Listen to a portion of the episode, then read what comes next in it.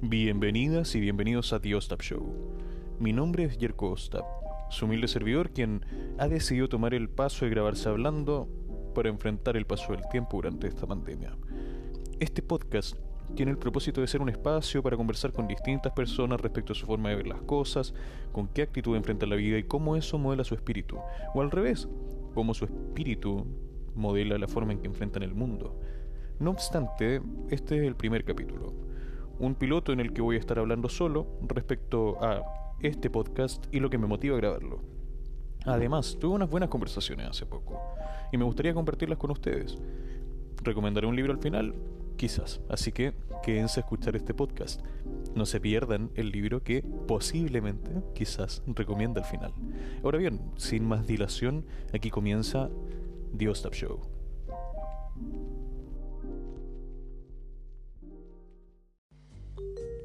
Hace años atrás me, fui a vivir solo. Vivía antes en La Serena con, mi madre, mis abuelos, estaban mis, tías, mis primas pequeñas, un tío. No todos vivíamos en la misma casa, pero, pero siempre estaban presentes en la casa. Y por distintos problemas familiares y discusiones, me fui. Decidí salir de ese lugar, de ese ambiente no me estaba haciendo bien y, y me encontré una, una pensión en Coquimbo, en Chile. Y me fui a Coquimbo, esta pensión, me arrendé una pieza ahí. Pero en esta pensión vivía alguien más. No estaba solo. Y este desconocido se terminó transformando en una de las personas más importantes para mí, una persona a quien quiero mucho, es un, muy buen amigo. Y resulta que, claro, este desconocido a quien vi con un poco de, de extrañeza al principio, se terminó transformando en familia, de cierta forma. Pasé de tener este grupo familiar sanguíneo a tener una manifestación distinta de familia. Porque con, este tipo, desconocido, eh, nos veíamos obligados a compartir una cotidianidad. Compartíamos comida, compartíamos cuentas, compartíamos un espacio común. Pero al principio no fue así. Y, y, por el principio me refiero a un periodo bastante corto, la verdad, porque el primer día que nos vimos fue cuando fui a recibir las llaves de esta pensión. Y lo vi y todo se resumió en un hola y chao.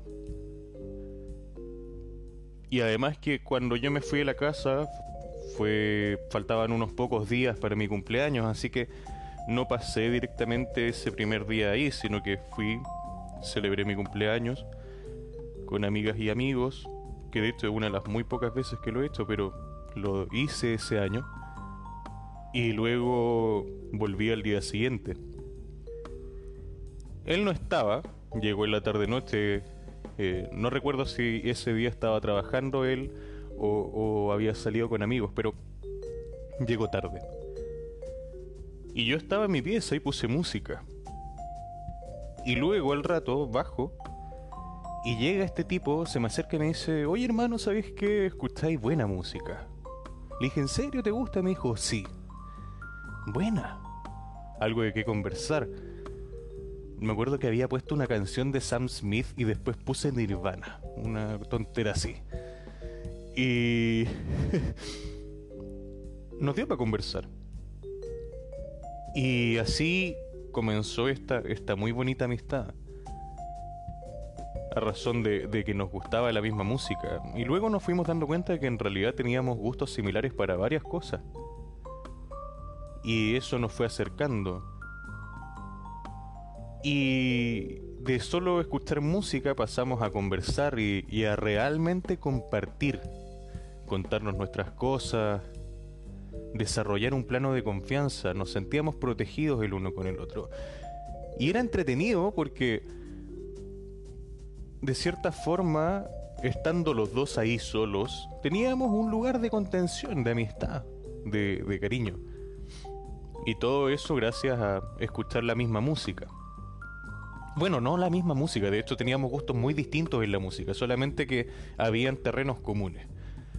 Y resulta que un día, eh, este tipo, este gran amigo mío, me encuentra escuchando un podcast, un podcast de Edo Caroe con, con, con dos de sus mejores amigos que se llama Tomás va a morir. Y le gustó. Y empezamos a escuchar el podcast juntos.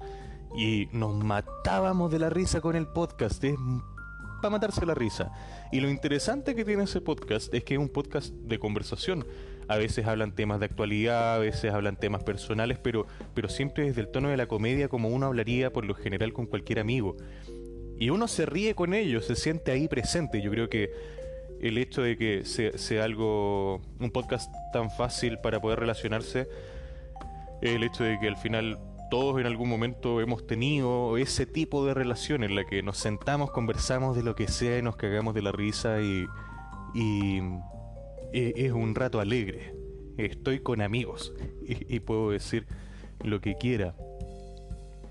Puedo expresar lo que pienso con total confianza y, y cariño. Y ahí se produjo el génesis de por qué estoy grabando en estos momentos, porque dije, quiero hacer un podcast. Y fui donde mi amigo, súper emocionado un día, estábamos tomando mate, y le digo, oye, weón, hagamos un podcast. Y él me miró y, me mandó la super chucha. me, dijo, no, weón, ni cagando, no, no, es, no esto no es para mí, no, no me imagino haciéndolo, no va a funcionar pero no me rendí. Hablé con otro amigo, con quien también se da esta tónica y de hecho no, eh, yo los presenté a ellos dos y, nos llevábamos muy bien los tres, nos matábamos de la risa. Y este otro weón también me dijo que no.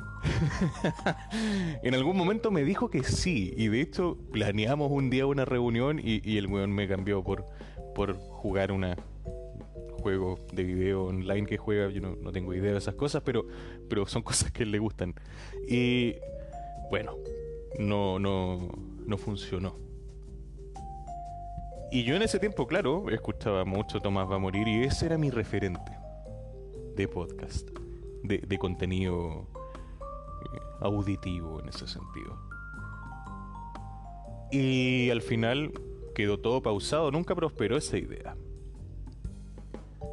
Hasta que el año pasado, en algún momento en el que estaba pasando por un periodo bien complejo emocionalmente, familiarmente, económicamente, además terminando hace poco una relación, no estaba bien, me, estaba hundiendo, estaba bien deprimido en ese rato, estaba pasando un muy mal momento.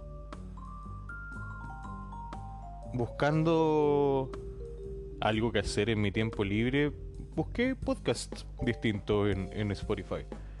Y encontré uno que no recuerdo el nombre, no puedo recordar el nombre, nunca lo guardé. Y además tenía otra cuenta en ese, en ese momento, entonces no, no, de verdad no lo recuerdo y me encantaría recordarlo. Pero era un podcast de, de una mujer que hablaba sobre budismo.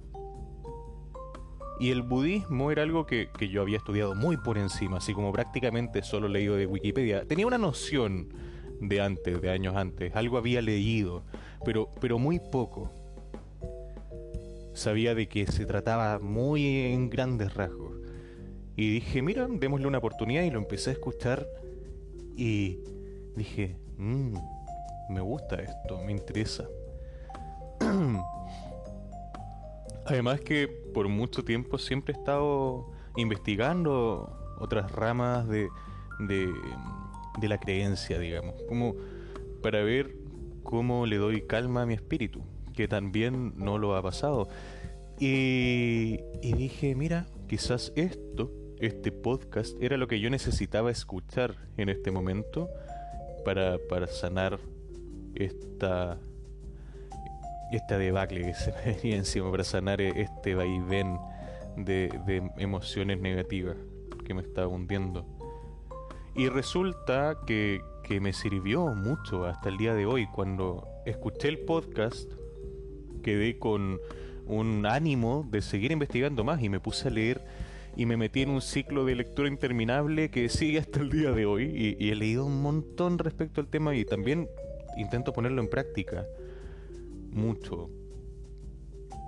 Mm, no voy a entrar en detalle respecto de lo que considero sobre, sobre el practicante, el no practicante. Y no, ojo, no estoy hablando solamente del budismo, sino que estoy hablando de cualquier ismo en general. Eh, no voy a entrar en ese detalle porque es algo que me gustaría conversar después con alguien más. Eh, pero el tema está en que comencé a, ponerlo en práctica dentro de mi vida. Eso no quiere decir que yo sea un monje, no lo soy. Tampoco pretendo serlo, pero sí me gusta poner en práctica lo que he leído. Y luego de escuchar ese podcast comencé esta senda de lectura, estudio profundo, profundo, profundo, profundo y, meditación. Y digamos que me ayudó mucho en ese momento, me ayudó un montón. De, de pronto ya me sentía bien, comenzaba a hacer cosas, el mundo ya no parecía tan terrible. Y luego, un día, una amiga, una muy querida amiga, me dijo, oye, ¿sabes que te recomiendo una serie? una serie que se llama The Midnight Gospel, que está en Netflix. Y yo no la vi, no la pesqué. ay, ay, soy muy malo para pescar esas cosas. Y la cosa es que pasó el tiempo y un día me junto con mi amiga, voy a su casa y estamos ahí con su mamá tomándonos unos tragos, un pisco sour, buena onda, compartiendo y ella prende la tele y pone Netflix y pone ese programa. Y le dice, mira, esta es la weá que te recomendé y no me pescaste nunca. Y resulta que la empezamos a ver y yo decía, ¿qué mierda estoy viendo? ¿Qué mierda es esto? Eran unos monos extrañísimos, extrañísimos, con muchos colores y haciendo cosas raras. Pero el contenido, lo que conversaban, me pareció muy interesante era muy interesante. Había contenido ahí, a mi juicio, para mi gusto. Y llegué a la casa y me puse a ver The Midnight Gospel. Y lo terminé en dos días porque es cortísima la serie, muy corta. Tiene ocho capítulos y cada, dura, cada uno dura menos de media hora. La vi completa y de hecho hay un capítulo en el que hablan del budismo. Y yo dije, mira, esto es lo que he leído representado con monitos extraños en la tele. Me pareció muy interesante. Y esto llevó a que mucho tiempo después, de hecho hace muy poco tiempo atrás, buscara quiénes fueron los creadores de The Midnight Gospel. Y llegué a un personaje que es Duncan Trussell. Y Duncan Trussell tiene un podcast que se llama The Duncan Trussell Family Hour. Y ese podcast es de hecho The Midnight Gospel en cierta forma, porque lo que hace la serie es tomar extractos de, los audios del, podcast de Duncan Trussell y lo animan. Y eso es en sí The Midnight Gospel. Es una versión animada del podcast. Y me gustó mucho el podcast. Y dije, mira, este es el y, ah, de hecho, eh, en el podcast, Duncan Russell conversa con distintas personas sobre distintos temas, en realidad una temática muy libre, y dije, este es justamente el tipo de conversación que me gustaría tener. Este es. Y desde ese momento dije, para allá va la cosa. Hasta que decidí hace, habrán sido tres días atrás, voy a hacer un podcast. Y voy a conversar Qué entretenido tener esas conversaciones que, van más allá del, del hola, ¿cómo estás? Bien, ¿y tú? Sino que realmente, hola, ¿cómo estás? ¿Cómo te sientes? ¿Cómo está tu espíritu? Siento que eso es un, poquito, ir un poquito más allá porque en mi experiencia, lo que hago yo en realidad, no, sé el resto, pero cuando alguien me pregunta cómo está, yo siempre voy a decir bien. Y puede ser que por dentro me esté hundiendo completo, pero siempre voy a decir bien y voy a poner una sonrisa es muy raro, pero muy raro, pero excesivamente raro que yo diga eh, estoy mal y hable de lo que siento. Eso, eh, esas son conversaciones que tengo conmigo mismo por lo general. Y que eventualmente se solucionan, pero que, que no las comparto. Y, y como les digo, es muy poca gente la que me ha escuchado decir, oye, estoy mal.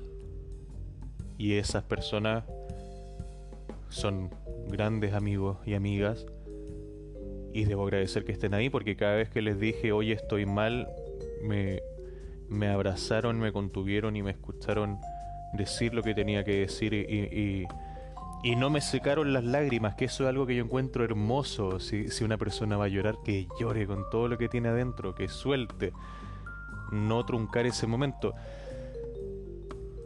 Y justamente luego de, de escuchar este podcast The Duncan Trussell Family Hour, lo pronuncié pésimo, perdón, eh, dije, esto quiero, quiero conversar estas cosas. Quiero tener estas conversaciones que me dejen algo nutritivo, me dejen una sensación rica de conocer más a la persona con la que estoy hablando. Conocerla más allá de, de lo trivial del día a día. Por eso es que hoy en día estoy acá sentado conversando solo, leyendo una mini pauta que hice para entregarle este contenido.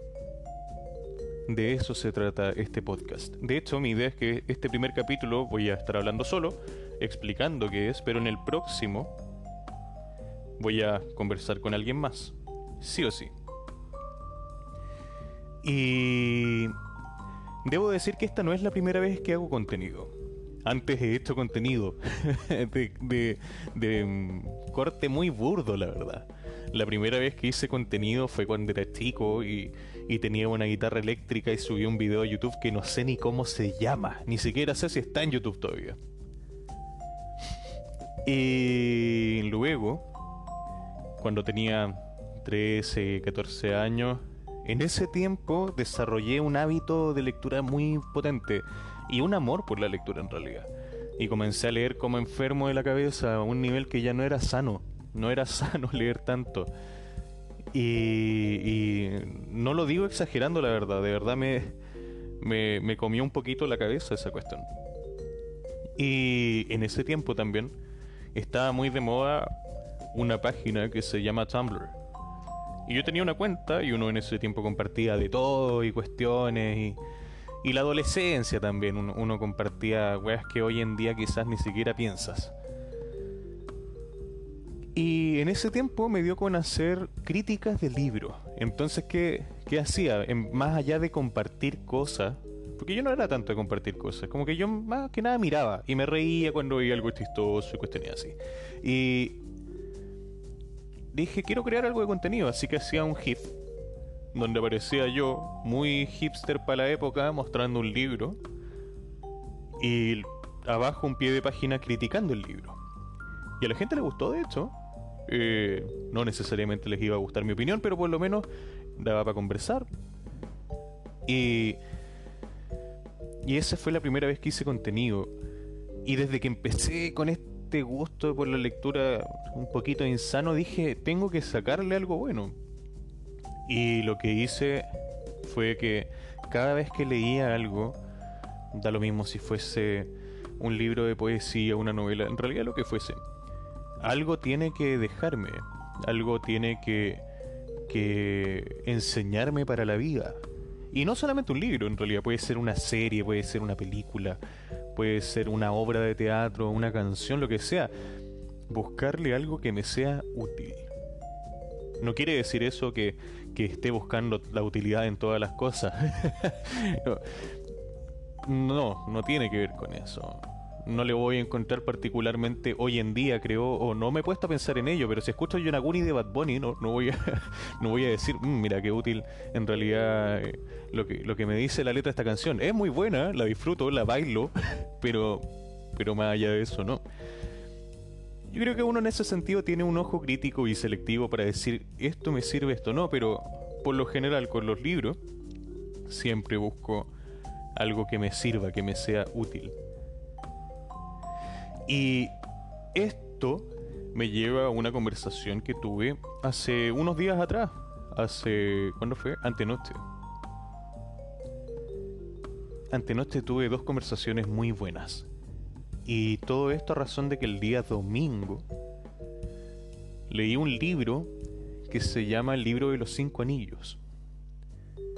El libro de los cinco anillos es un libro de, Miyamoto Musashi, quien fue un guerrero muy importante en Japón.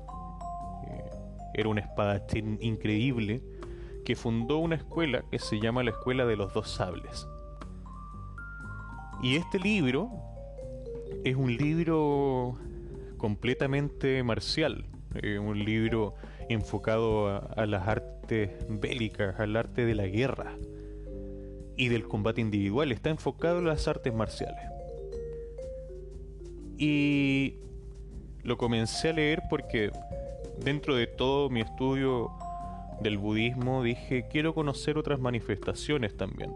No propiamente respecto del estudio, sino que hacer mi, mi propia, eh, digamos, mi propio sondeo respecto de el contenido que puedan tener otros autores que lo hayan estudiado, lo hayan practicado, como fue el, caso de Musashi. Y por lo mismo dije, quiero ver qué tiene de budista este libro, a pesar de que no es un, libro sobre budismo o enfocado al budismo.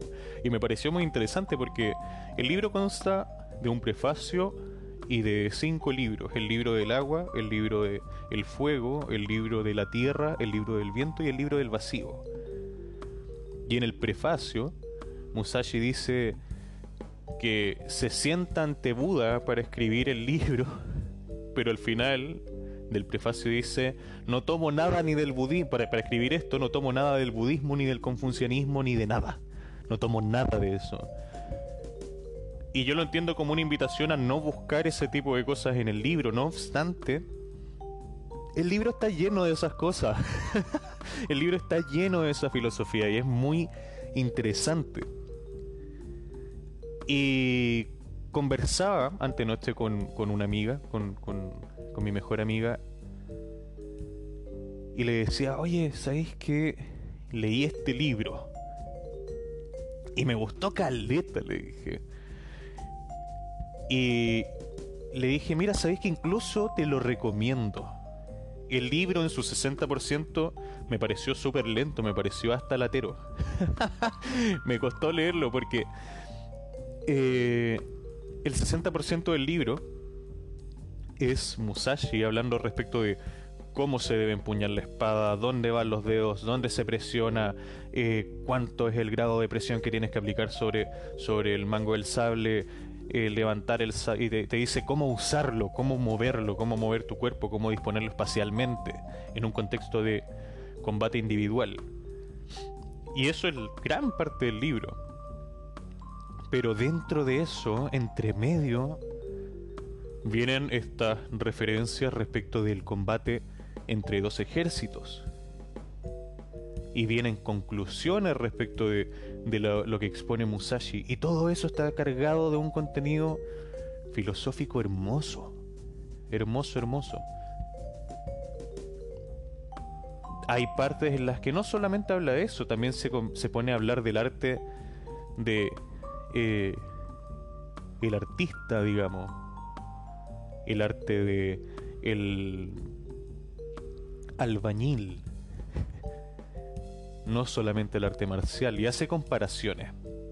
El arte del carpintero. No sé si el albañil, creo que era carpintero y no albañil, pero bueno, se entiende la idea. Y comienza a hacer comparaciones con el arte de la guerra. Y, con su manifestación del arte marcial. Y yo le decía a mi amiga, te lo recomiendo. En una de esas lo encontráis fome, pero está dotado de un contenido tan rico. Y le comenzaba a contar que antes de llamarla por teléfono, estuve sentado a la hora del té con, con mi papá y con su polola. Y nos pusimos a conversar y de repente mi, mi padre, mi viejo dice algo y yo lo critico. Y, comienza una discusión, pero no quiero que piensen que fue una discusión en términos negativos, para nada, fue un diálogo muy nutritivo, fue un muy buen diálogo entre los tres. Y de cierta forma no nos estábamos entendiendo también. Y recordé, mientras, mientras hablábamos, recordé algo que decía Musashi en su libro. Lo voy a parafrasear porque no recuerdo exactamente en qué términos lo decía, pero, pero parafraseo. Hay que saber ser pequeño y hay que saber ser grande. Por tanto, cuando ser pequeño no abona a tu estrategia, tienes que hacerte lo más grande posible. Y al revés, cuando ser demasiado grande es negativo para, tu estrategia y vencer al enemigo, hazte pequeño. Y lo veo en el sentido, y creo que lo dice también Musashi, pero en el sentido de que, sí, de hecho lo dice, ser pequeño te sirve para ver esos ínfimos detalles dentro de, de esta batalla. Detalles insignificantes incluso, pero que pueden abonar a tu estrategia. Pero si es que ver esos detalles no abona en nada, no pierdas el tiempo fijándote en detalles insignificantes y hazte lo más grande posible. Por tanto, abstráete, ve la situación general del conflicto, ve por encima. Y resulta que me puse a pensar en eso. Y dije, no saco nada viendo el detalle en el discurso, o sea, en este momento al menos, el detalle en el discurso de mi papá, el detalle en el discurso de, de su polola y el detalle en mi discurso. Me, me, me, puse a, ver, a darle una mirada más abstracta.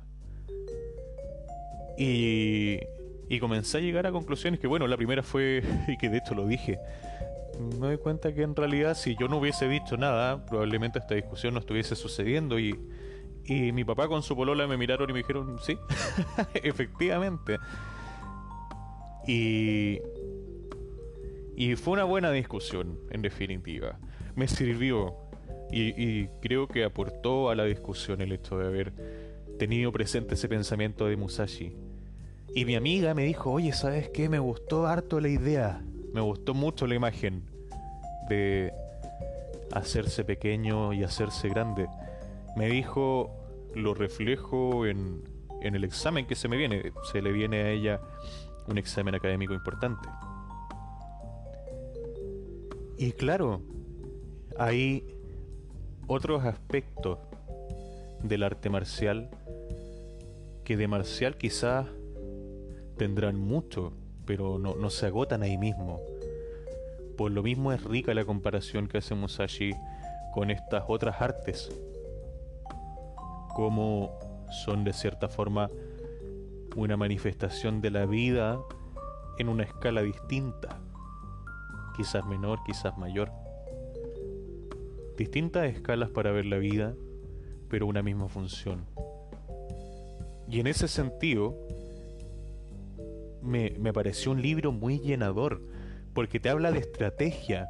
Pero esa estrategia, si tú eres una persona como yo, quizás que yo nunca he ido a la guerra, nunca he pensado en la guerra, no, no, no me imagino en ese contexto, no me imagino lo, duro que debe ser, lo, difícil que debe ser pasar por ese proceso. Sí puedo tomar este conocimiento y, y extrapolarlo a otras partes de mi vida. Todos hemos tenido luchas internas todos en algún momento hemos tenido un conflicto. Hemos tenido un batallón enfrentando a otro, ya sea en el plano amistoso o en el plano laboral o en el plano personal, y uno tiene una guerra consigo mismo. A veces uno mismo se hace la guerra. Y digo, mira qué bueno leer sobre el arte marcial y la estrategia. Musashi decía, si tú conoces el terreno, y sabes cómo reacciona el enemigo porque ya lo pusiste a prueba, tú ya tienes todo ganado, tienes la guerra ganada, tú ya tienes la ventaja. Y cuando uno se enfrenta a estos momentos en los que está en contra de uno mismo y, todo se está yendo a la cresta, mira, tú conoces el terreno, ¿quién mejor que tú para conocer ese terreno de tu mente? Por tanto, tú ya tienes la guerra ganada. ya, ya está ganada. Ahora, eso no quiere decir que, que sea lo que estoy diciendo una verdad universal necesariamente, porque mucha gente está pasando por situaciones tan difíciles que uno ni se lo imagina. No todos vivimos la misma realidad, como dije antes. Eh, y hay situaciones que son mucho más complejas que otras. Pero dentro de eso, por lo menos, no está de más, al menos intentar ganar esa batalla con uno mismo. Y en mi experiencia, cuando, cuando me he visto en esa situación en la que no estoy bien y que me estoy hundiendo por distintos problemas, pareciera ser que todo está terriblemente perdido, pero siempre se me viene a la cabeza una idea. Si estoy en el fondo de un pozo, mirando hacia arriba, lo único que me queda es subir. Y si a eso le sumo que, que, el conflicto, la batalla es conmigo mismo y conozco el terreno y conozco probablemente cómo voy a reaccionar, conozco la estrategia del enemigo, tengo la guerra ganada. Y me gustaría terminar con esa conclusión. Eh, primero que todo, bueno, recomendar el libro, recomendar el libro Los Cinco Anillos, un libro muy interesante de Miyamoto Musashi. Es corto, es súper corto, de hecho yo lo leí en una tarde no tiene más de 50 páginas, es muy cortito. Es de muy rápida lectura. Es una lectura literalmente de una tarde. Si es que lo quieres leer con tiempo. Y... Luego, bueno, de la recomendación del libro me gustaría quedar con esa conclusión. Cada uno vive su propia guerra en distintos terrenos. No siempre va a ser en en el contexto de, enfrentarse a otra persona, donde sí pueden resultar quizás útiles las recomendaciones de Musashi en cuanto al combate individual, pero a veces son con uno mismo. Y la batalla va a ser más difícil, más fácil, dependiendo también de cuánto uno conozca el terreno, y por eso es tan importante es conocerse a uno mismo. Que puede ser un, ejercicio bien complejo y difícil, la verdad pero el hecho de que uno, uno se ve envuelto en este mundo de conflicto interno, en este mundo de batalla, y que quizás no conozca también el terreno, no quiere decir que, que todo esté perdido, porque uno siempre puede aprender. El solo hecho de pensar que uno vive una guerra dentro de uno, también implica pensar que uno es estratega dentro de esa guerra y me gusta la idea de pensar que dentro de cada uno vive un gran estratega. No todo está perdido, siempre hay formas, siempre hay soluciones. Algunas personas lo tienen más difícil que otros, eso es obvio, no, no puedo negarlo. De hecho, seguramente hay situaciones en las que yo mismo no sabría qué hacer ni cómo salir de ahí. Pero, como dije antes, no está de más intentar. Creo que aquel que, que no decide intentar ya perdió la guerra desde el principio, ya se rindió desde antes. Sigamos intentando.